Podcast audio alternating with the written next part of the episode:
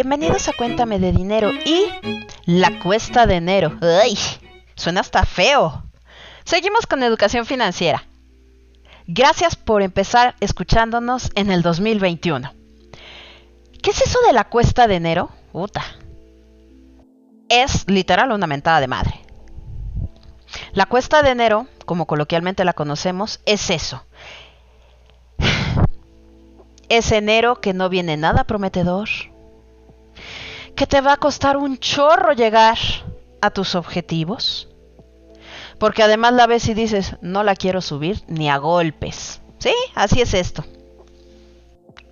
¿Por qué es la cuesta de enero? Tristemente te voy a decir por qué sucede. Porque no nos administramos bien. Porque nos dejamos llevar por la calentura de las ofertas, los meses sin intereses, las compras, el me gusta, quiero. Trabajo para mis gustos y mis antojos. Yo sé que sí, todos trabajamos por eso. Pero hay veces que, ay, güey, ya después nos da un dolor de cabeza, te sientes con el estómago revuelto, te entra culpa, cargo de conciencia, ay, no sé. Pues ya ni modo, ya estamos en esto y se llama cuesta de enero.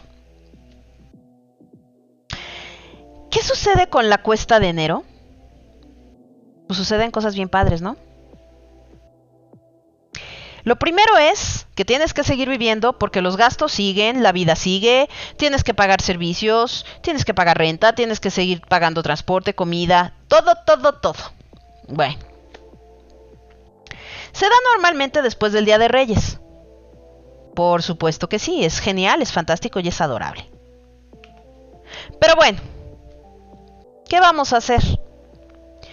Para que realmente esta cuesta de enero no te sea tan difícil, por lo menos que alguien te eche un gancho para irte ayudando a subir, prepárate tu presupuesto, es decir, ¿qué necesitas realmente gastar?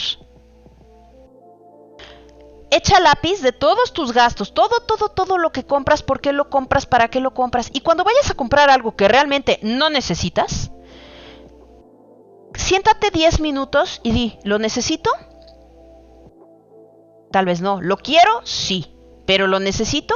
Si tu respuesta es no lo necesitas, pero si lo quieres, aléjate.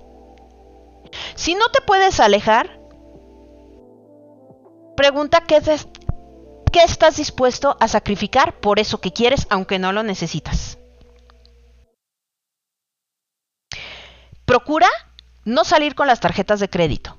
Sal con lo mínimo indispensable. Para que no llegues rayando la quincena o arañándola.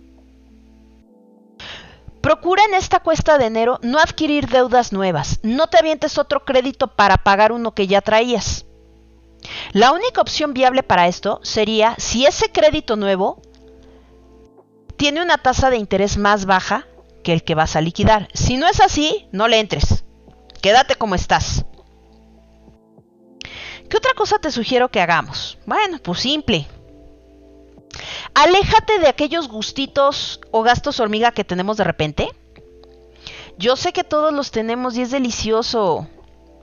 Pero olvídate ahorita de las tentaciones del cafecito, el chocolatito, el cigarrito. Llévatelo relax. Si te privas al 100 te vas a morir y va a salir peor porque después te vas a dar un atracón. No, pero en lugar de 5 cafés cómprate 3 o 2.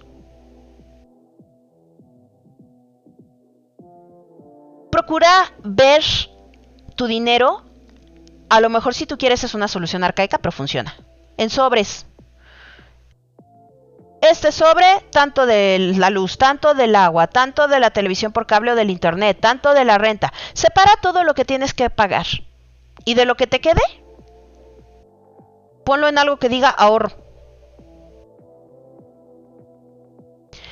Vamos a seguirte dando tips en esta temporada de educación financiera. No te preocupes, solo no estás. No olvides seguirnos en Facebook e Instagram. Cuéntame de dinero y transformando ideas.